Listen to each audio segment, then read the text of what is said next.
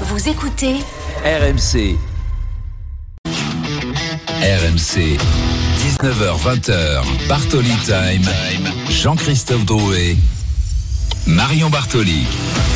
Bonsoir à toutes, bonsoir à tous. Comme je suis heureuse de vous retrouver pour un nouveau Bartoli Time, votre rendez-vous hebdomadaire dont vous avez pris désormais l'habitude. Et oui, je vous dis ça parce qu'on a eu les chiffres du mois de janvier et on a explosé tous les records d'RMC. Donc je suis vachement fière et bien sûr, surtout, je vous remercie d'être de plus en plus nombreux à être fidèles à notre émission, venir débriefer avec nous, avec JC et moi l'actualité du week-end sportif. Et alors, Dieu sait que ce week-end a été vraiment animé, surtout avec un petit PSG Lille qui nous a tenu en haleine jusqu'au bout. JC va vous dérouler le sommaire dans quelques instants.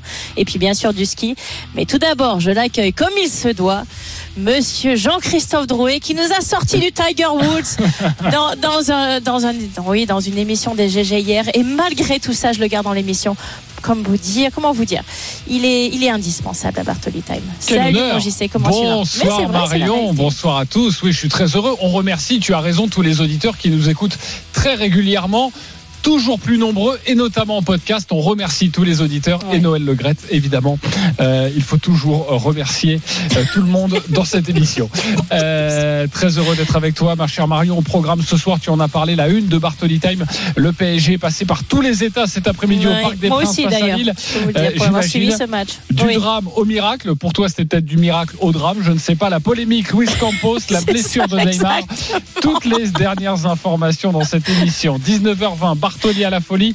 Ne manquez pas une interview rare de Johannes Beu, la méga star du biathlon, qui a remporté 7 médailles en 7 courses lors des mondiaux. 19h30, Bartoli Baston, le maigre bilan de la France aux mondiaux de ski. Deux médailles.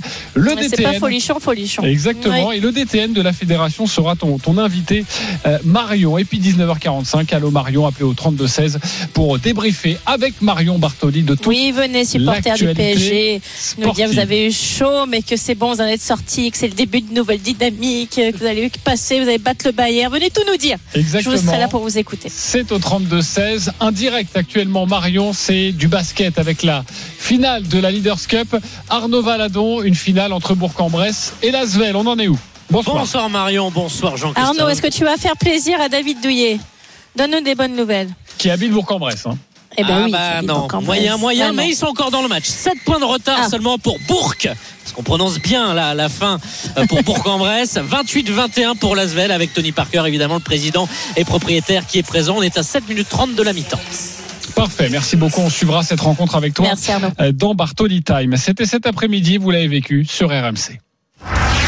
Oh le petit pont, le double petit pont, la but La but, le chef-d'œuvre de Kylian Mbappé Nuno Mendes, un surface de réparation pour Neymar avec peut-être la balle piquée, le but de Neymar Le but de Neymar qui a trouvé un relais avec Vitinha Non, Neymar euh, ne continuera pas la partie, ça c'est une certitude. Il va sortir sur civière, mais évidemment ce sont des images inquiétantes. Non, et c'est vrai que cette image est assez marquante parce que euh, Luis Campos, qui euh, est sorti du tunnel il y a quelques secondes de cela, il est venu se, se mettre juste devant la place de Christophe Galtier sur le banc de touche. La frappe d'Mbappé et l'égalisation de Kylian Mbappé Il s'élance, Messi, c'est frappé, c'est enfant C'est enfant C'est enfant 4 buts à 3 Léo Messi qui perfore le mur lillois, qui met ce ballon dans le soupirail. Elle est incroyable cette rencontre. Et la joie, la joie de tout un groupe et de Christophe Galtier. RMC. La une de Bartoli Time. Au commentaire, Timothée Mémon et Arthur Perrault. Oui, Alors Timothée, Marion. le mur lillois qui était surtout pas aligné, mais bon, c'est pas grave. Exactement. Alors c'était un scénario de dingue, un match à couper le souffle. Le Paris Saint-Germain a renoué avec la victoire cet après-midi au Parc des Princes face à Lille, 4 buts à 3 après avoir mené 2 à 0 et été mené 3 buts à 2. Marion, Mhm. est-ce que c'est un tournant, peut-être un tournant pour toi dans la saison des Parisiens? Mais c'est évidemment un tournant parce que là, s'ils encaissaient une quatrième défaite consécutive après déjà le psychodrame qui s'est passé après le Bayern de Munich, là, je vois pas comment ils auraient pu arriver à remonter la pente, surtout avec un classico qui est arrivé au Vélodrome ils ont déjà perdu contre Marseille. Euh, ça, ça annonçait un cataclysme absolu dans ce club avec certainement Christophe Galtier qui aurait peut-être pas fini même jusqu'au match contre le Bayern. Donc d'avoir euh, pu retourner la situation, surtout d'avoir retrouvé Kylian Mbappé. Alors il l'a dit lui-même, il n'est pas encore à 100% et malgré tout, il a été absolument stratosphérique et monstrueux sur ce match. on voit quand même la différence qu'il y a vraiment un PSG avec et sans Kylian et ça c'est indiscutable. Le match était de qualité. Après malheureusement pour le PSG, ils se sont perdus, ils ont commis des erreurs lorsqu'ils menaient 2-0, ce qui a permis à Lille qui joue très bien au ballon de remonter et justement de créer euh, euh, on va dire un mini séisme. Hein. C'est d'ailleurs la raison pour laquelle Campos a commencé à descendre. On sentait vraiment que c'était la crise et la grande crise au PSG. Mais il y a eu, il y a eu un, une révolte. Il y a eu un moment où, les joueurs, où les stars ont montré du caractère. Alors aidé aussi par un, un jeune joueur qui les a permis de, de qui leur a permis de, de revenir avec plus d'intensité sur le terrain. Mais pour moi, cette révolte qui s'est passée aujourd'hui va être le début d'une dynamique nouvelle pour le PSG. Et je le dis, et ça me fait mal au cœur parce que bien sûr c'est avant le Classico, mais je pense vraiment que c'est un tournant dans la saison du PSG. Et s'il y a un espoir d'aller battre le Bayern au match retour et de pouvoir continuer l'aventure en Ligue des Champions pour le PSG, ça s'est passé aujourd'hui parce qu'il s'est passé énormément de choses sur le terrain et des choses très positives. Quand on voit la manière dont Kylian Mbappé est venu sauter dans les bras de Messi lorsqu'il marque, marque son but pour donner la victoire au PSG, c'est pas un moment anodin. Lorsqu'on voit la joie bien sûr de Christophe Galtier qui vient célébrer ce but avec ses joueurs. C'est pas une image non plus anodine. Donc je pense que ça a resserré les rangs. Je pense que ça va donner beaucoup de confiance au PSG et je pense qu'aujourd'hui ils sont arrivés à repartir enfin sur quelque chose de positif. Alors on va vous donner toutes les informations sur cet après-midi de, de, folie. Arthur Perrault qui a commenté cette rencontre, qui était au Parc des Princes, est avec nous dans Bartoli Time. Salut Arthur. Salut Jean-Christophe. Salut Marion. Bonsoir à tous. Salut Arthur. On parlait de drame, au miracle, c'est exactement ce Ah qui ouais. s'est passé. pour moi, euh, pour moi, c'était un ce peu qui s'est l'inverse. passé mais cet bon. après-midi. C'est c'est T'as vrai. été mon chat noir, Arthur. C'est non, mais ça. je le- C'est peut-être ça. c'est- oui, c'est- Non, mais te on, est vraiment passé par toutes les émotions et pour contrebalancer euh, sur ce que tu disais, euh, Marion, c'est-à-dire que euh, d'abord il y avait quand même des, des nouvelles rassurantes parce qu'on a revu un Paris Saint-Germain entreprenant et ça c'était vraiment un, un signal très important avec un Kylian Mbappé qui a retrouvé une place de titulaire après sa, sa blessure au biceps fémoral, même s'il n'est pas encore à, à 100%. Mais on a aussi vu un Paris Saint-Germain déséquilibré, c'est-à-dire qu'en première période, 48% des attaques parisiennes venaient du côté gauche et seulement 9% du côté droit. C'est-à-dire que on sentait très bien que le Paris Saint-Germain tirait à gauche d'abord grâce à Nuno Mendes et ensuite jusqu'à Qui s'est blessé. qui s'est blessé. C'est l'autre mauvaise Ouais. nouvelle, on, on en parlera dans quelques instants. Et après, on a retrouvé un Paris Saint-Germain qui joue bien, oui, mais on a retrouvé un, un Paris Saint-Germain avec des erreurs d'inattention. Euh, sur le premier but lillois qui part d'un corner euh, joué à deux où les Parisiens ne sont absolument pas au contact. Ensuite, l'égalisation sur penalty après une faute, excusez-moi du terme, mais bête de Marco Verratti dans la surface de réparation.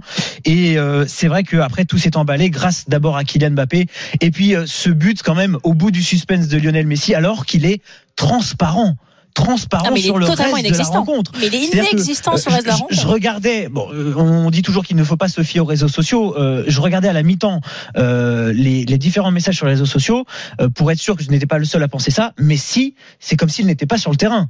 Et jusqu'à tu sais, tu, tu connais Arnaud les stats de Messi depuis euh, un an et on va dire huit mois, parce que euh, ça fait un peu plus d'un an et demi, un an et huit mois qu'il est au PSG, le nombre de buts marqués. Parce que oui, bien sûr, il y a les passes D, etc. Mais le nombre de buts, il en Oh, a être 16 à- buts. Ouais.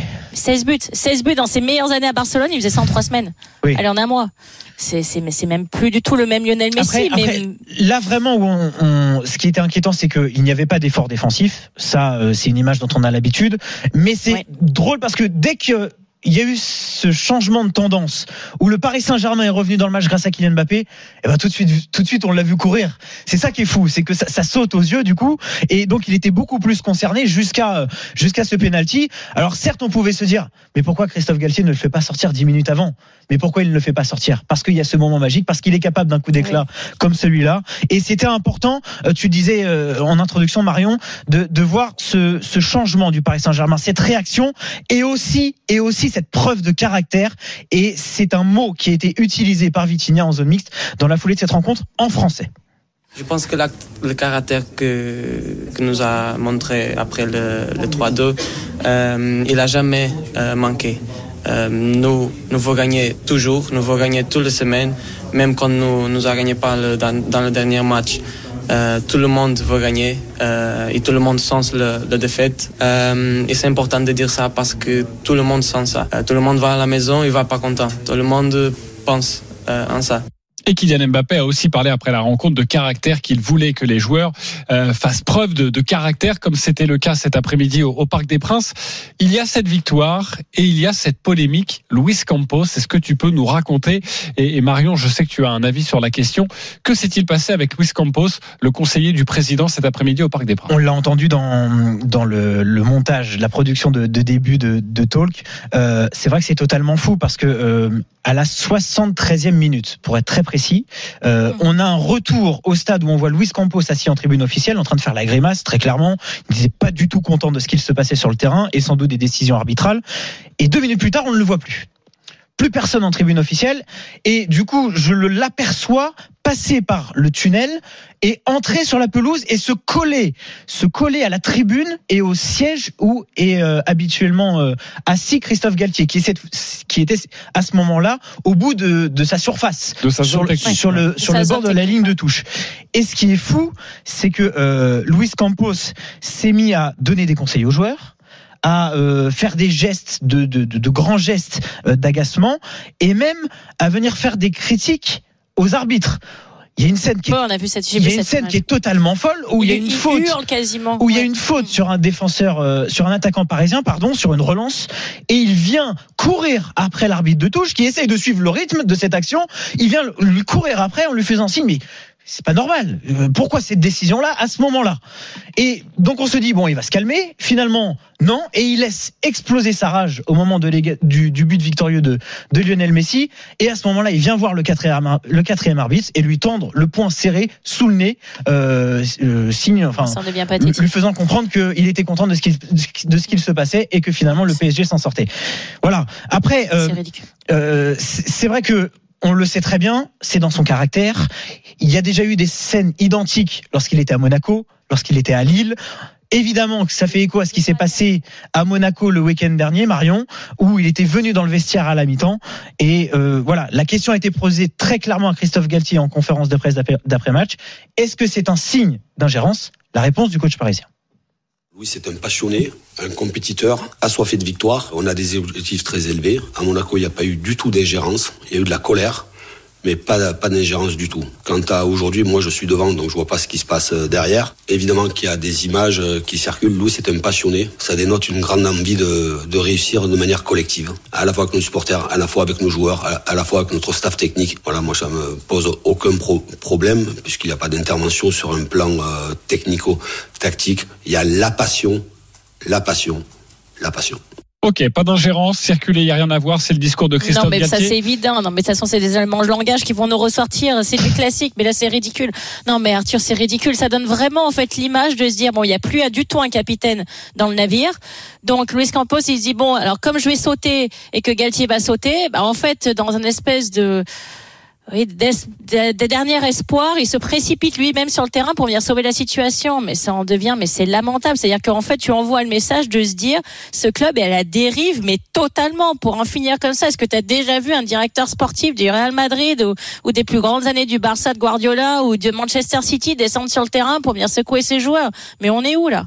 Je veux pas me faire l'avocat du diable, Marion, mais on peut Non, mais aussi se dire qu'il est, qu'il est impliqué et qu'il vit ça avec Mais passion. impliqué, de, mais impliqué de quoi? Soit tu, tu considères que ton entraîneur, l'entraîneur que tu as choisi, est compétent dans son, dans son rôle et que donc il va permettre à l'équipe de retourner la situation et de faire gagner le Paris Saint-Germain. Toi, soit tu considères qu'il l'est pas et donc tu viens le soutenir.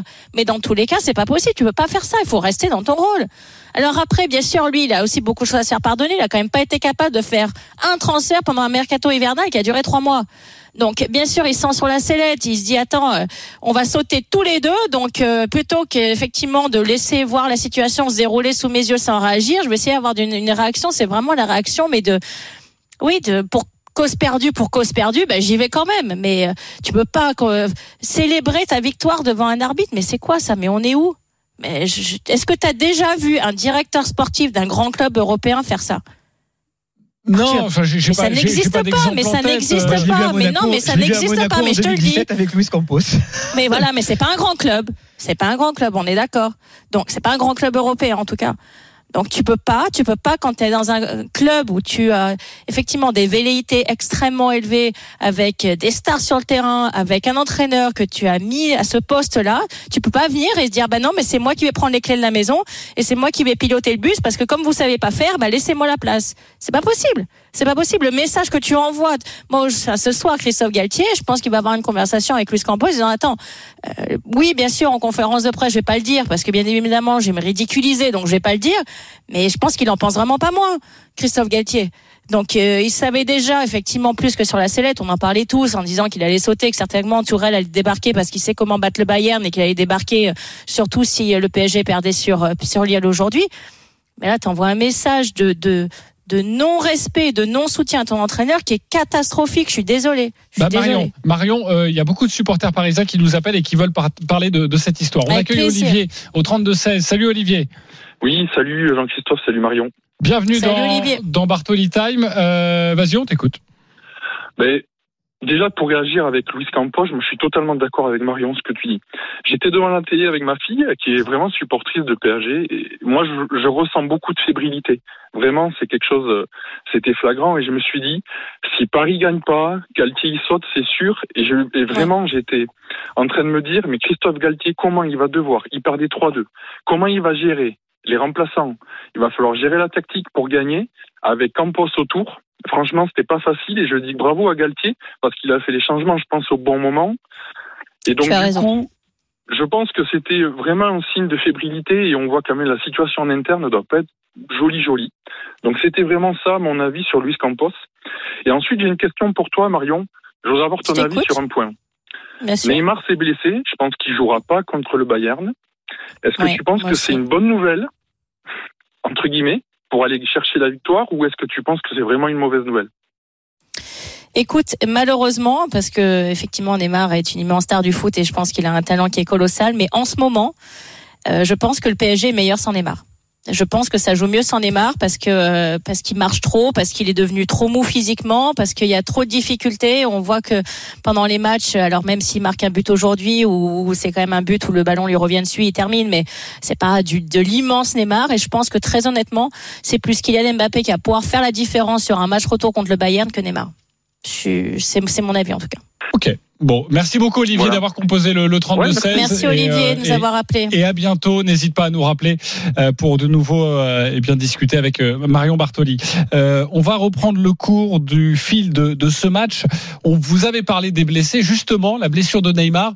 Nous avons des, des informations toutes toutes fraîches. Hein. Oui, Neymar qui est sorti qui est sorti sur sur civière au cours de, de cette rencontre. Il est victime d'une entorse de la cheville droite. il a passé une IRM dans la foulée de, de la rencontre. Celle-ci ne révèle pas de fracture. Donc voilà, un nouveau bilan ligamentaire, c'est ce qu'indique le communiqué médical du PSG, sera effectué dans 48 heures euh, concernant Neymar. On rappelle que cette cheville droite, c'est celle qui l'a longtemps euh, écarté des terrains et surtout, surtout qu'il l'embête beaucoup depuis la Coupe du Monde.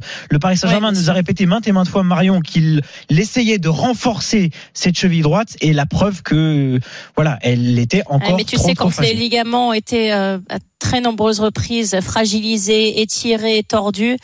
Au bout d'un moment, euh, c'est comme euh, moi pour mon tendon de l'épaule, ça finit par plus tenir malheureusement. Et donc le moindre choc ou la moindre torsion devient beaucoup plus grave que sur euh, une cheville saine ou une épaule saine. Et là, c'est vrai que c'est lui, c'est vraiment sa cheville à répétition qui a été traumatisée. Et je, je, enfin, je pense qu'il va être malheureusement écarté pendant un bon mois, un mois et demi avant de pouvoir revenir éventuellement. Ouais, il va être forfait pour le match face à Marseille. Il y aura plus d'informations, mais forcément, il est très très incertain pour le huitième de finale. pour Nuno Mendes, Arthur, j'ai l'impression que c'était un peu moins grave. Alors tout le monde pensait que c'était moins grave et le même communiqué médical indique qu'il souffre d'une petite distension du ligament interne du genou droit. Euh, on pensait que voilà, il s'était juste tordu le genou. Finalement, c'est une distension du ligament interne. Là aussi, il y aura un nouveau bilan d'effectué dans 48 heures, donc on en saura un peu plus. Euh, évidemment avant Marseille, avant le, Bayern, ce sera le 8 mars. même avec une victoire parisienne, il y a quand même quelques, quelques soucis. Euh, on parlait de Christophe Galtier, son avenir. Est-ce que c'est un ouf de soulagement cette victoire pour lui personnellement, Arthur? Oui, sachant que on était quand même sur trois défaites consécutives, toutes compétitions confondues pour le Paris Saint-Germain, c'était du jamais vu depuis 2011.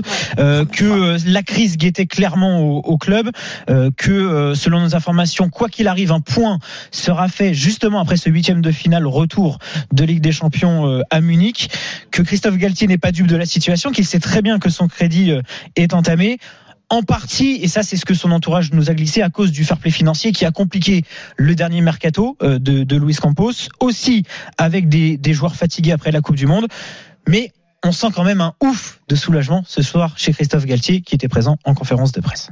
L'oxygène, oui. Après, évidemment, hein, quand euh, vous êtes l'entraîneur du Paris Saint-Germain, que vous êtes avec trois défaites dans trois compétitions différentes, j'essaie de faire abstraction, euh, j'essaie de pas trop vous écouter, pas trop vous lire, rester dans une bulle et euh, être actif et ne pas perdre de l'énergie par rapport à tout ce qui peut se dire. Évidemment, derrière ces trois défaites, j'ai eu beaucoup d'échanges euh, avec ma direction sportive, Louis, mais aussi avec mon président, de manière assez régulière. C'est ce qu'il y a de plus important pour que je reste focus sur euh, mon travail et sur euh, la manière de pouvoir euh, relancer une dynamique. Voilà, Christophe Galtier en conférence de presse. Euh, Marion, très rapidement, il est passé tout près de, de la sortie, là, ce, ce- selon toi, cet après-midi. C'est évident, mais tu sais, moi, c'est enfin, mon grand cheval de bataille. Je pense que pour que ça fonctionne dans ce club, il faut donner du temps à des entraîneurs. Alors, je sais pas si Christophe Galtier est forcément l'homme de la situation. Euh, je pense que et c'est- il l'a montré par ses résultats, est- a été le meilleur entraîneur du Paris Saint-Germain. Mais on l'a vu avec Klopp à Liverpool. Il faut donner du temps pour que un entraîneur puisse inculquer une philosophie de jeu, que les joueurs peuvent jouer ensemble, qu'il y ait un même effectif qui joue ensemble et que ça finisse par gagner. Et il faut pas que l'entraîneur soit comme ça mis sous tension, sous pression dès qu'il y a deux ou trois résultats qui ne fonctionnent pas. Alors même si je pense que peut-être euh, Nasser l'a euh, effectivement conforté et son directeur sportif Luis Campos l'a conforté aussi, on sait très bien que si malheureusement et lui le sait aussi, il n'a pas les résultats, il aura beau être réconforté avant, ce qu'on lui a redit la veille sera pas forcément la vérité du lendemain. Et ça malheureusement, ça, ça crée aussi énormément de stress, énormément de tension chez l'entraîneur et, et ça reste des êtres humains et ils font pas forcément tout le temps les meilleurs choix parce que mis sous pression comme ça de manière permanente. Donc je pense qu'il faudrait que le PSG, dans sa quête de vouloir aller chercher une Ligue des puisqu'il ne reste plus que ça, décide un entraîneur. Une fois qu'il a décidé, lui donne trois ans ou quatre ans, quel que soit le temps décidé, mais quels que soient les résultats, il se tienne à la fin de son contrat. Et je pense que ça sera le seul moyen pour que ce club arrive à réaliser son objectif parce qu'ils ont l'effectif pour y arriver. Ils ont le meilleur joueur du monde actuellement dans l'équipe, Kylian Mbappé. Il est- Ils ont le meilleur joueur quasiment de l'histoire avec Lionel Messi. Je pense qu'ils sont largement capables d'aller le faire, mais il faut un peu plus de stabilité au niveau du coaching. Voilà ce que l'on pouvait vous dire sur le Paris Saint-Germain ce soir dans Bartoli Time. Merci beaucoup Arthur Perrault. Toutes les informations à retrouver sur rmcsport.fr. Notre direct, c'est la pause entre Bourg-en-Bresse et Lasvel. C'est la finale de la Leaders Cup, Arnaud Valadon. Ah, et David Douillet va pas être content, Marion, puisque Ah Lasvel a créé un énorme écart. Plus 20 à la pause, 45 Bon, bah, Je te 25. laisserai aller lui annoncer. hein. Moi, je je veux pas lui dire. Écoute, de- de- avec ma simple du ceinture courage, verte, ça va mais être jusqu'à compliqué. hein. voilà, jusqu'à une certaine limite. Non, mais Lasvel fait valoir la puissance de son effectif. C'est le troisième match en trois jours dans cette compétition de mi-saison. Donc 45-25 pour les Rodaniens. Allez, 19h23, on se retrouve dans quelques instants avec Marion Bartoli dans Bartoli Time et un moment assez rare dans les médias français, une interview de Johannes même. la Ouais. méga star du biathlon. Il est norvégien et il est dans Bartoli Time. À tout de suite. RMC. Jusqu'à 20h, Bartoli Time, Jean-Christophe Drouet. Marion Bartoli. N'hésitez pas, vous le savez, le 32-16 pour venir discuter du PSG, mon club qui va devenir le club qui va devenir mon club favori à force d'en parler à chaque émission. Et petite précision, parce que je sais que nos auditeurs sont précis. Lionel Messi, quand je parlais de 16 buts, c'est en Ligue 1 avec le PSG. C'est 9 buts en Champions League. Donc je, sûr. précise parce que je sais que nos auditeurs sont précis. Exactement. N'hésitez pas à venir discuter avec moi tout à l'heure, me chatouiller, me titiller sur le sujet que vous désirez. Le 32-16, n'hésitez pas pour débriefer l'actualité sportive avec Marion Bartoli. Dans 10 minutes maintenant, Bartoli Baston, Marion, tu veux revenir sur les mondiaux euh, de ski? Oui, les Bleus ne repartiront pas Fanny, mais deux médailles, tu restes un peu sur ta fin. Le Oui, DTN sera ton invité. Ton coup de cœur, Marion, ce week-end, c'est le biathlon et l'incroyable Johannes Bö.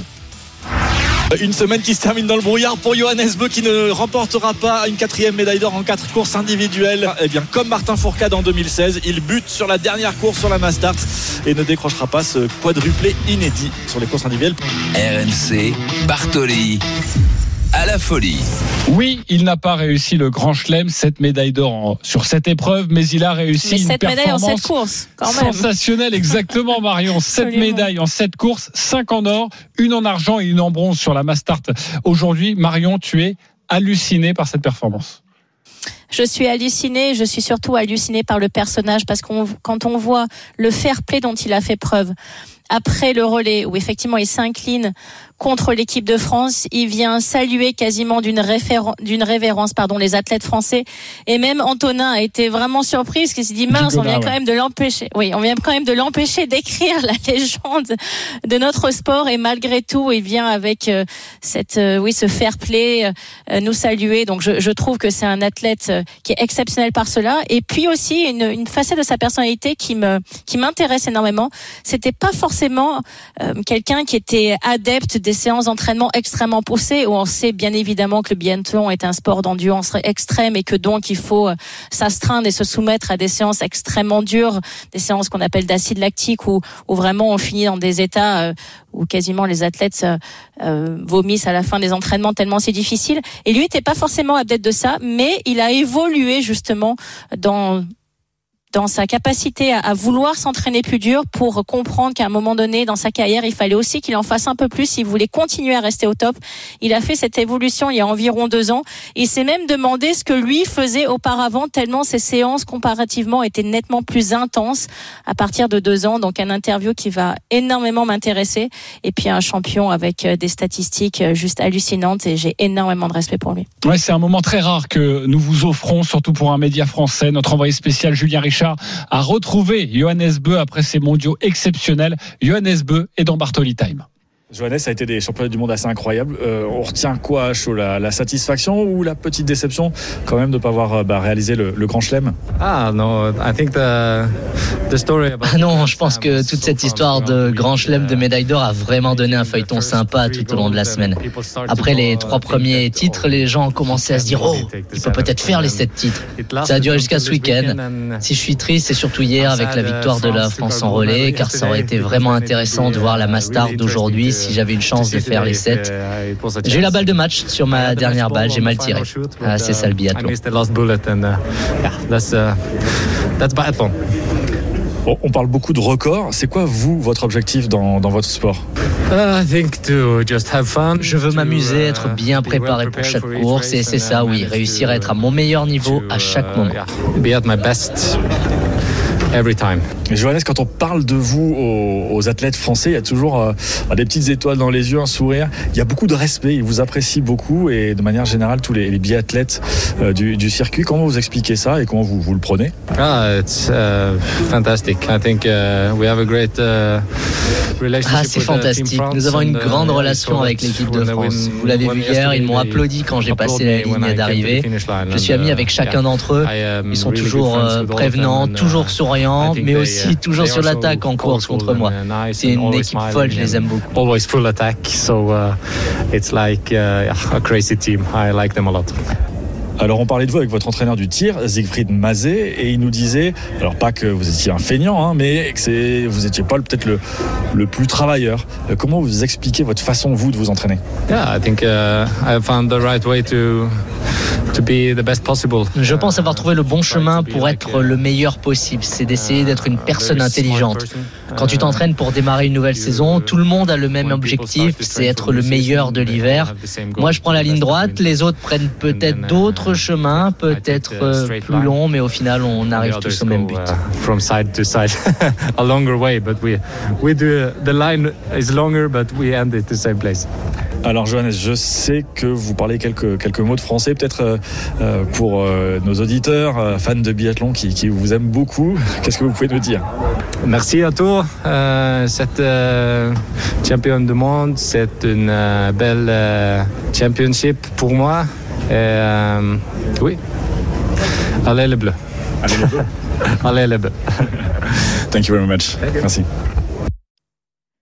Allez les Bleus, merci Julien, merci pour cette interview. Alors je sais que Johannes est extrêmement demandé, c'est très très compliqué de pouvoir recueillir ses propos et d'avoir la chance de l'interviewer. Est-ce que tu peux nous raconter comment tu as tu as réussi cette quasi mission impossible, mais tu es très fort, tu l'as fait, du making of de l'interview de Johannes Salut tout le monde. Effectivement, euh, il sortait de la, conférence de presse un peu fatigué quand même au bout de cette euh, très longue, ces deux très longues semaines de, de compétition. Et ce qui est marrant, c'est que euh, en fait, les organisateurs lui avaient euh, collé dans les mains un petit cadeau. c'est un panneau de la ville d'Oberhof, sauf qu'ils avaient transformé Oberhof en Beberhof. bah voilà pour pour célébrer ces sept médailles en, en, cette mmh. course. C'est la première fois que ça arrive hein, chez les garçons dans un championnat du monde, même s'il a manqué l'inédit quadruplé sur les épreuves individuelles mais d'ailleurs, on aurait pu, Marion, écrire sur cette pancarte Bertoli Time, du coup. Oh, oh, c'est beau. Oh, j'allais dire, que les, en très grande forme. J'allais dire que les Allemands ont beaucoup d'humour avec euh, Boberhoff, mais alors euh, les Français aussi n'en manquent pas. Justement, nos Français, euh, Julien Richard, toujours en direct d'Allemagne, le bilan de ces mondiaux, c'est bon ou c'est pas bon? Eh ben, écoute, je vais essayer de résumer ça en disant que c'est ni très bon, mais c'est ni très mauvais. C'est mitigé. Quatre médailles, mm. ouais, quatre médailles décrochées par l'équipe de France. Il y a eu deux titres, donc euh, le titre pour Julia Simon sur la poursuite dimanche dernier. Elle était avec toi, Marion, euh, en, direct. Et puis le relais euh, des garçons hier. Les derniers mondiaux, il y a deux ans, c'était sept médailles. Pour vous situer un peu tout ça. Mais pour résumer, c'est bon chez les filles, avec la confirmation, Julia Simon, on va y revenir, même s'il y a eu le petit couac hein, du relais hier, qui est pas sur le podium alors qu'ils étaient favorites. Les euh, et moins bien chez les garçons, avec aucune médaille individuelle. Ça, ça c'est la première fois que ça arrive depuis 2009, donc c'est un chiffre qui parle quand même. Le bilan sauvé par ça, écoutez. La Marseillaise. La Marseillaise pour le, titre, le titre sur le relais hier euh, des garçons qui a fait beaucoup de bien. Antonin Guigona, Fabien Claude, Emilien Jacquelin, Quentin Fillon-Maillet. Ils ont reçu leur médaille euh, cet après-midi. Hein. C'est pour ça que je vous passe la, la Marseillaise. Euh, ils auraient dû la recevoir hier soir, mais avec le vent, on a annulé la petite fête sur la place centrale du village. Donc ce titre n'occulte pas un bilan qui est finalement conforme à ce que l'on a vu depuis le début de saison. Hein. les Bleus ne sont montés que sur quatre podiums en Coupe du Monde. On a un Quentin Fillon-Maillet qui est pas loin. Hein. Il termine encore sixième aujourd'hui, mais qui est clairement en retrait euh, après sa saison de, fou l'an dernier. Écoutez euh, le bilan d'Emilien Jacquelin. Des championnats compliqués pour l'équipe, avec un beau rayon de soleil euh, hier sur le relais, mais ça n'efface rien à la saison. Et oui, il va falloir euh, réfléchir tous ensemble à ce qu'on doit faire évoluer en équipe, staff comme athlète, pour pas refaire une saison comme ça au-delà des championnats du monde. C'est des choses qui doivent se réfléchir à froid, pas à chaud après une course. On pourra tout mettre à plat et il y a toujours des choses à dire, peut-être sur de la prépa, sur l'évolution. Euh, est-ce que les autres nations euh, font des choses différemment qu'avant Ça fait depuis 2009 que l'équipe de France masculine perf, mais faut pas en oublier de se remettre en question et avancer pour continuer à performer. Il faut pas se reposer sur ses lauriers. Il va falloir avancer. Va falloir avancer de remise en question hein, de la part d'Emilien Jacquelin et, et, des Français. Une confirmation, tu en parlais, celle de Julia Simon, une saison magnifique. Oui, bah, elle a débarqué à Oberhof avec quand même le dossard jaune de leader du classement général de la Coupe du Monde. Hein, et elle a assumé finalement ce, statut avec une première médaille, internationale pour elle dans sa carrière. Et en or, s'il vous plaît, euh, donc sur la poursuite, plus le bronze aujourd'hui. Euh, elle est également dans le relais mixte euh, bronzé en, en, tout début de championnat du monde. Donc ça lui fait trois médailles. Et il y a une fin de saison qui est hyper excitante à venir, hein, où elle va devoir, devoir défendre justement son maillot jaune pour décrocher le gros globe de de, cristal. Et finalement, c'est aussi l'enseignement de ces mondiaux. Julia Simon a clairement les épaules pour faire partie des toutes meilleures. Julia Simon. Je pense que j'ai vécu avec assez de, de, détachement quand même, assez, euh, je dirais pas facile, je dirais pas difficile non plus. Je l'ai voilà, comme depuis le début de l'hiver, en fait, il y a des attentes. Euh, je pense que quand j'ai réussi à avoir ce maillot jaune, pas beaucoup de monde pensait que j'étais capable de le garder. Et au final, au fur et à mesure, bah, je montre que j'ai les épaules pour supporter cette pression et ces attentes. La poursuite m'a quand même vraiment soulagé en me disant, ouais, j'ai réussi à faire quelque chose euh, de plutôt beau et, d'atteindre mon objectif aussi, celui pourquoi j'étais venu ici.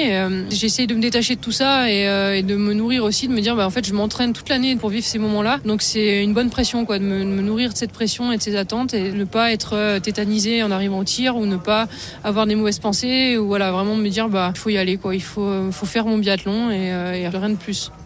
Merci beaucoup, Julien Richard, pour toutes ces précisions sur le biathlon. rentre bien en France. Merci, Julien. Bon Salut, merci à vous. merci d'avoir été dans, dans Bartoli Time. Marion, dans quelques instants, tu veux bastonner d'autres mondiaux. Le ski, avec euh, deux médailles au total, le DTN sera avec toi. J'aurais espéré mieux, on va dire. Exactement. On en parle tout de suite, 19h36. RMC, 19h20h, Bartoli Time, Jean-Christophe Drouet, Marion Bartoli. 19h38 de retour sur RMC. On va maintenant parler d'un sport où je suis, mais alors nul, mais à un degré, mais j'ai honte. Tellement je suis nul. Ouais, mais tu ne pouvais Eh pas oui, faire ça ski. durant ta carrière, Marion. Eh Tu oui, non, pas mais là, droit, tu sais, tu sais, il y y, a nul, il y a nullissime. Ben moi, je suis encore en dessous. Oui, bah, rassure-toi, moi j'étais ce pas mauvais et la dernière fois j'ai pris une gamelle et maintenant j'y vais plus. Donc ne t'inquiète pas. Et on va parler de champions qui eux évidemment savent skier. Oui, oui, maîtrise. Marion, c'est c'est la bagarre. Juste vous dire, hein, si vous voulez participer à cette émission, le 32-16, dans quelques minutes, on vous accueille si vous voulez débriefer l'actualité du week-end avec Marion Bartoli. Allez, c'est la bagarre. Ça sera derrière, il n'y aura même pas de médaille a priori pour Clément Noël aujourd'hui. 41 centièmes de retard euh, sur Henrik Christophersen. C'est c'est dommage parce qu'elle aurait fait du bien aussi à cette équipe de France de slalom, à cette équipe de France en général. Et la France termine ses mondiaux avec donc deux médailles. Alexis Pinturo aura rapporté les deux, une médaille d'or en combiné, une médaille de bronze en super G. Ça sera un petit peu la soupe à la grimace quand même pour la Fédération française de ski. RMC. Bartoli Bastonne. La soupe à la grimace. Alors les mondiaux de ski en France, Marion viennent de s'achever avec beaucoup de, de frustration côté français et euh, symbolisé par cette quatrième place de notre champion olympique euh, cet après-midi. Clément Noël, le bilan Marion, c'est deux médailles, les deux pour Alexis Pinturo, l'or en combiné, le bronze en super G. Euh, c'est quoi toi ton bilan? Écoute, on en avait parlé avant la compétition. On avait franchement peur quand même du zéro pointé. Il faut s'avouer. Alors, il y a eu cette, euh, cette magnifique performance d'Alexis Pinturo avec cette médaille d'or. Il a bien à nouveau performé sur le Super G. Donc, c'est vrai qu'il vient un petit peu sauver, on va dire, euh, oui, euh, pas des mondiaux ratés, mais en tout cas des résultats qu'on aurait pu espérer être meilleurs. Mais je pense que c'est quand même un petit peu l'arbre qui cache la forêt. Et c'est pour ça que j'ai, j'ai hâte de pouvoir euh, interviewer Pierre, le DTN de la Fédération française de ski, le directeur technique national, pour ne pas faire d'abréviation, euh, qui me dise un petit peu lui ce qu'il en pense, parce que franchement, en, en suivant ça, on a été quand même un petit peu déçus. Eh ben parfait. Pierre Mignoret, le DTN du ski français est avec nous. Bonsoir Pierre. Bonsoir. Merci d'avoir Bonsoir. accepté notre invitation. Ben, écoutez, c'est normal. euh, On finit ces championnats, donc euh, pour nous, c'est l'heure du débrief aussi. Eh oui, bonsoir Pierre. Alors je vais bastonner, mais mais gentiment. Enfin, pas gentiment parce que oui, mais voilà. Quand même, je je vais surtout euh, essayer de comprendre avec vous justement. Alors euh, effectivement, avant ces mondiaux, on avait quand même assez peur, Pierre, très honnêtement, d'un zéro pointé. Au final, c'est quand même deux médailles. Alors je sais que l'objectif secret de la Fédération française de ski, c'était plutôt trois. Vous, sur le plan sportif, aujourd'hui, à l'heure du bilan, du débrief. Quel est votre sentiment? Un sentiment de déception? Un sentiment finalement quand même de soulagement de pas finir avec un zéro pointé? Est-ce que vous nous décrire ce que vous ressentez?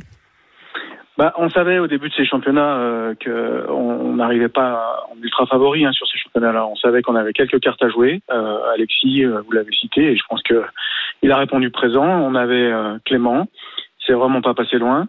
Euh, Tessa, c'est aussi, elle a produit le ski qu'il fallait pour pour faire cette médaille. Après, elle a, elle a fait une faute qui qui l'a éliminée, mais bon, ça, ça arrive aussi aux tout meilleurs mondiaux. Donc voilà, on savait qu'on n'avait pas énormément de possibilités de, de scorer au, au niveau des médailles, mais euh, bon, globalement, euh, euh, bah, c'est mitigé évidemment parce qu'en termes de comptable, on n'est pas à un gros niveau de euh, de médailles ramenées, mais par contre, euh, globalement, les athlètes ont skié à leur meilleur niveau. Donc ça, c'est euh, c'est quand même une satisfaction. Donc euh, je pense que le le bilan au final, il correspond à ce qu'on à ce qu'on est aujourd'hui, et je crois qu'il faut pas se, se voiler la face.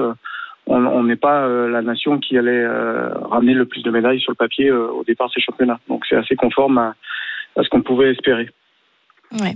Alors Pierre, vous en avez parlé justement. Alexis a effectivement parfaitement répondu aux attentes malgré une saison assez compliquée pour lui. Est-ce que d'avoir Alexis Pinturo comme locomotive du ski français, on ne peut pas rêver mieux aujourd'hui? Ah ben c'est sûr que Alexis c'est un, un énorme champion hein, parce que c'est vrai que depuis le début de saison euh, il n'était pas en difficulté parce qu'il était quand même proche de- du podium mais il n'était pas sur le podium.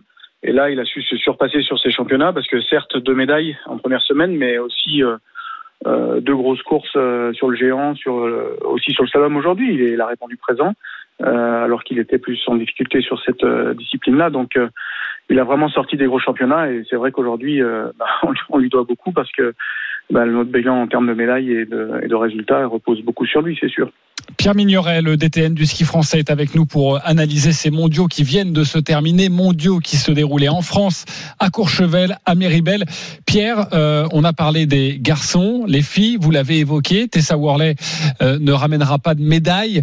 Euh, le ski féminin ne marche pas très bien en ce moment.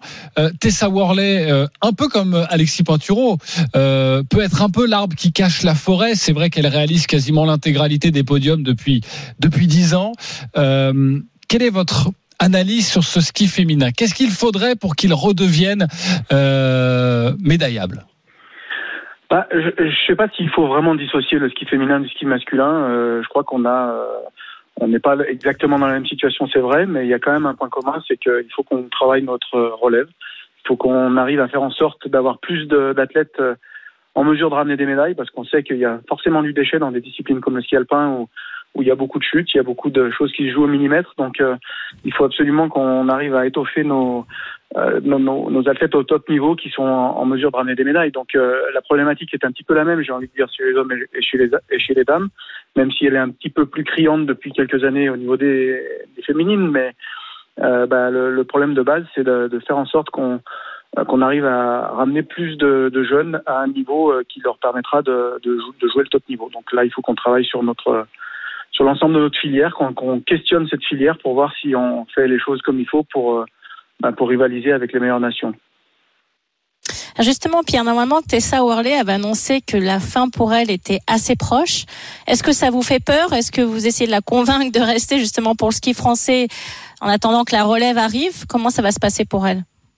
Non, je crois qu'on n'a pas besoin de convaincre qui que ce soit. Elle prendra sa décision euh, par elle-même. De toute façon, un, athlète de haut niveau, on peut pas le, euh, le, forcer entre guillemets ou même pas le convaincre de poursuivre sa carrière. Ça demande tellement d'énergie, tellement d'engagement que Bien sûr, il faut nécessairement euh, avoir cette motivation euh, par soi-même, on va dire. Donc voilà. Après, ça change pas, ça change rien notre problématique. On a quand même pas mal de jeunes. On en a sélectionné sur ces championnats qui certes ne sont pas sur le podium aujourd'hui, mais ils ont quand même ils ont quand même scoré dans, dans les 30, dans les 15 euh, sur les championnats ou sur les coupes du monde, donc euh, il y a quand même un potentiel. Et euh, la densité, elle est telle en ski alpin que rentrer dans un top 15, ça, ça représente déjà quelque chose de, de gros et en tout cas une, un gros potentiel pour, pour, pour travailler et puis les amener à être régulièrement à la lutte pour le podium. Alors Pierre Mignoret, DTN du ski français, vous avez reçu la visite ce week-end de Madame la Ministre, Madame la Ministre des Sports, Amélie Oudéa-Castera, qui a tiré un bilan de ces mondiaux sportifs après la quatrième place évidemment de, de Clément Noël aujourd'hui, mais également un bilan d'organisation en France. On est forcément tous un petit peu tristes. Hein. Ça se joue à 3 centièmes près pour Clément Noël. Il avait réussi à décracher euh, la médaille d'or olympique. Là, c'est vraiment, il reste au pied du podium à, rien. Donc forcément un petit peu de déception pour lui. Mais au global, je pense que ce qui va vraiment rester de ces mondiaux, c'est une splendide organisation. J'ai passé un petit peu de temps avec le président de la Fédération internationale de ski qui me disait que c'était probablement les plus beaux mondiaux de l'histoire. Alors c'est vrai qu'il y a le bilan sportif, on l'a évoqué, il y a aussi le bilan de l'organisation. Ce soir, à l'heure où vous nous parlez, vous êtes dans, dans Bartoli Time, Pierre Migneret, euh, de 0 à 10, 10 étant un DTN très heureux, 0 étant un DTN très malheureux. Euh, en dépression, Vous, vous situez, euh, c'est quoi la note? non, mais alors euh, je vais dire, euh, je vais dire 8 parce que ah quand même. Comme l'a ah oui. dit la ministre, ben oui parce qu'au-delà de l'aspect euh, comptable du nombre de médailles, c'était des très beaux championnats. La ministre l'a dit, tout le monde l'a dit, pas seulement la ministre, mais aussi les étrangers présents sur sur ces championnats. Donc je crois qu'on a donné une bonne image de la France globalement, que ce soit que ce soit au niveau de l'organisation, au niveau de du spectacle donné par l'ensemble des athlètes, y compris les nôtres. ils ont euh, le jour de la, de la, course de Tessa sur le, sur le géant, euh, je peux vous dire que la, la, la tension était jusqu'au dernier moment sur, sur les spectateurs dans l'air d'arrivée. Je crois que c'est aussi pour ça qu'on fait du sport, c'est pour donner euh, du bonheur aux gens et je crois qu'on l'a fait. Donc euh, oui, voilà. Après, c'est vrai que les deux petits points qui manquent, ben, c'est c'est sur un, un, bilan comptable un petit peu meilleur au niveau des médailles. Mais sinon, pour le reste, c'était vraiment des très beaux championnats. Merci Pierre Mignoret d'avoir été avec nous en direct dans Bartoli Time pour nous parler de, de ces mondiaux. Et à Merci bientôt. beaucoup, et, on a bien compris que vous allez devoir euh, travailler, donc forcément euh, pour ramener de Ah, nouvelles Pour la médailles. performance du haut niveau, c'est que ça, de toute façon. Exactement, pour le, le- le ski français. Euh, on se retrouve dans quelques instants, 19h48, la dernière partie de Bartoli Time. Un point au basket. Marion, tu as envie de savoir ce qui se passe entre. Bourg-en-Bresse Bah, et bien sûr, j'ai envie de savoir. La finale Bien de la sûr. Leaders Cup. Arnaud Valadon. Ça va un peu Allez, mieux Arnaud. pour euh, Ah. la jeu, c'est comme ça qu'on appelle Bourg-en-Bresse, la jeunesse laïque de Bourg-en-Bresse, le nom du club. 56-40, il y avait 20 points à la mi-temps. Et là, à 5 minutes de la fin de ce troisième quart-temps, un petit rapproché, mais Lasvel est trop fort. En même temps, il n'y a pas photo. Allez, Arnaud, rentre sur le hein. parquet, fais quelque chose, mets des trois points, là. Viens aider Oui, on David. Oh, Arnaud, il est bien tranquillement avec le Ouais, casque. les trois points, vissé c'est pas trop, pas trop bon fort. C'est pas ton truc. C'était pas la spécialité de la maison, c'est pas grave. On se retrouve dans quelques instants, euh, Arnaud. Et nous, on se retrouve dans quelques instants. Ne bougez pas.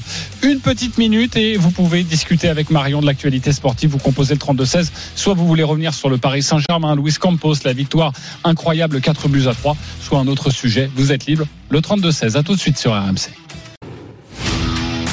RMC. Jusqu'à 20h, Bartoli Time, Jean-Christophe Drouet. Marion Bartoli. 19h51. Alors là, c'est vraiment la toute dernière ligne droite de Bartoli Time. Donc si vous voulez participer, c'est maintenant ou jamais. Parce qu'après, ça sera trop tard. Exactement. Et Mehdi nous appelle au 32-16. On va l'accueillir dans quelques instants. Il veut te parler. Euh, Marion, sachez qu'à partir de 20h, l'After Live avec Nicolas Jamin autour de Toulouse-Marseille. Euh, cette rencontre euh, là, en clôture de la 24e journée de Ligue 1. Allez, C'est la dernière rencontre Toulouse-Marseille pour évidemment Ouais, je dit, revenir. je oui, tu l'as dit. Pour revenir évidemment près du Paris Saint-Germain et de Monaco. Le basket, un petit point Arnaud Valadon, la finale de la Leaders Cup. Le petit pousset, Bourg-en-Bresse face à l'ogre, Lasvel. Avec un rapproché, euh, 11 points seulement de retard pour euh, Bourg-en-Bresse face à- Lasvel. Et j'ai écouté tes conseils. J'ai écouté tes conseils, Marion. Je suis rentré sur le terrain, mais je me suis fait une entorse dès que le ballon était remis en jeu. Ah, mais ça, mais c'est parce que tu fais comme Neymar, tu vas trop manger au McDo. Qu'est-ce que tu veux que je te dise, Arnaud Ah, je me C'est suis pas échauffé. L'hygiène de vie, c'est l'hygiène de vie. Exactement. Tu t'es pas échauffé, en plus tu rentres à froid, voilà. T'as tout fait à l'envers. Désolé. Ouais, non, c'est 59-45 parfait. pour Lasvel qui reprend C'est 14 points d'avance. 3 minutes à jouer dans le troisième quart-temps. RMC Bartoli Time. Allô? Allô? Allô, Marion? Je sais pas, vous me recevez? Pour parler à Marion, c'est maintenant juste une précision, évidemment. Nous ne sommes pas forcément pour Bourg-en-Bresse. hein. C'est juste parce que notre ami David Douillet est de là-bas, mais sinon, elle est Lasvel comme j'ai pas envie également. de prendre un hippon par David. euh, Oui, voilà, oui, mais je- bon, c'est, voilà, ne vous inquiétez pas, cher supporter Villeurbanais. Euh, Mehdi est avec C'est nous au vrai. 32-16. Tu as Bonsoir, raison de préciser. Oui, bonsoir. Bonsoir Mehdi. Mehdi, Marion t'écoute. Écoute, on va très bien. Comment vas-tu? Bon, ça va très bien, merci. Bon, en fait, moi, j'ai juste un petit coup de gueule à passer. Euh, D'abord, je suis marseillais, je suis supporter marseillais. Ah, et fan ça me fait du bien d'entendre ça. Et fan de Messi. Ça me fait du et, bien. euh, et en fait, Ah bah alors tu vas avoir un dilemme la semaine prochaine là, ça va être compliqué pour Exactement. toi. Bon, c'est toujours Marseille avant ouais. tout. hein. Et euh, en fait, par rapport à Messi, je trouve qu'on lui tape trop un peu trop dessus. Et c'est juste le petit coup de gueule que j'avais à faire passer, en fait. Et euh, je reprends un peu les, les propos de Michael Madar qui, qui a parlé cette semaine. Et en disant qu'il était mal entouré. Et euh, je confirme qu'il est mal entouré. En fait, c'est mon opinion à moi. Et je trouve qu'on parle trop, on tape trop sur Messi, on fait trop d'éloges. Mal entouré sur le terrain ou mal entouré par son entourage Comment? Mal entouré de joueurs sur le terrain ou mal entouré par son entourage Euh, actuellement Non, mal entouré sur le terrain. Sur le mal terrain, entouré sur le terrain. Il n'a pas, il a pas une équipe qui joue pour lui. Euh... Ah, c'est sûr que c'est pas le Barça de Guardiola, ça je, ça je te le confirme.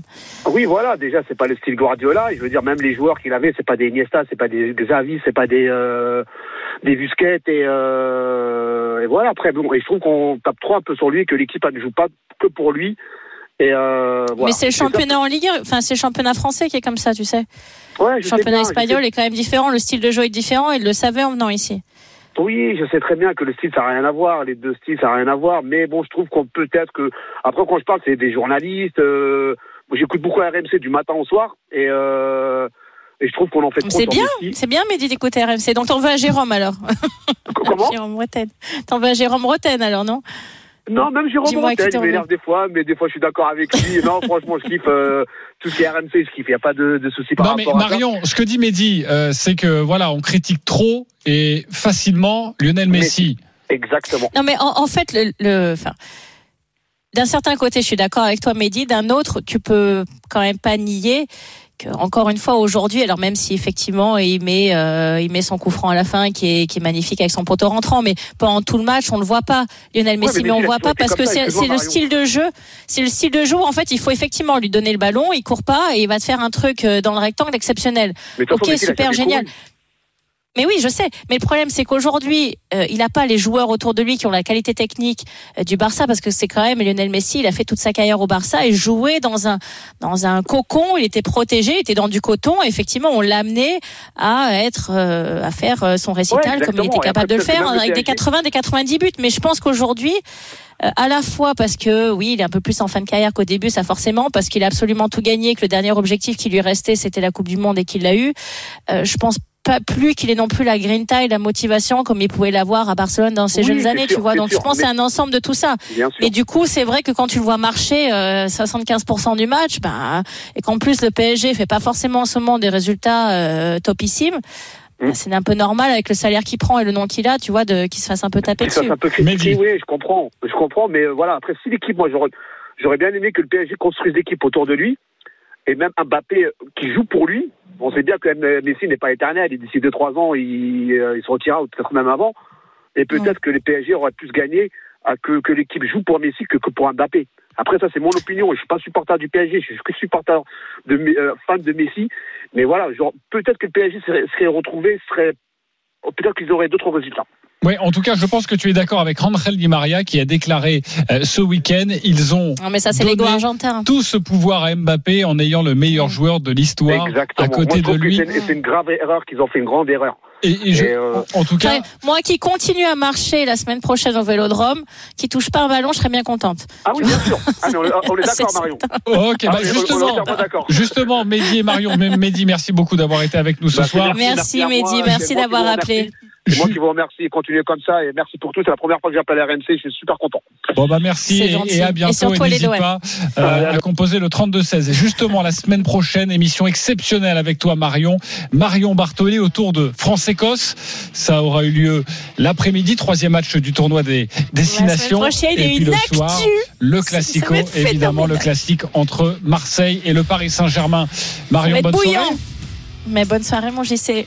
Toulouse, Marseille, 20h45, tout de suite l'after live avec. euh, comment il s'appelle lui Nicolas Jamin Il est là Non, non, c'est Thibaut Giangrande. Attention, C'est le pas micro, c'est qui est présent Bonsoir Marion, c'est Nicolas Jamin. Heureux de faire ta connaissance. ça va Nicolas C'est un plaisir. Vous ne connaissez pas Je l'ai croisé à Roland Garros, euh, je la connais mais elle ne me connaît pas. Ah oui. Plusieurs fois, figure-toi. Bon, moi je connais les deux. J'adore ça. interviews sur RMC et également après les matchs à Roland Garros.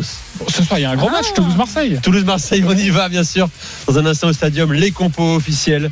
Euh, Toulousaine, Marseillaise. Marseille qui va essayer d'étendre sa, sa série, se relancer. Surtout avant le- le- la réception du PSG dimanche prochain. C'est au programme avec Kevin Diaz à mes côtés. On va à Toulouse dans quelques secondes sur RMC. Allez, bonne soirée, bonne soirée Bonne Marion. soirée, les amis. Et évidemment, Merci à tous, à la semaine prochaine. la semaine prochaine, 19h avec Marion. RMC, 19h20h. Bartoli Time.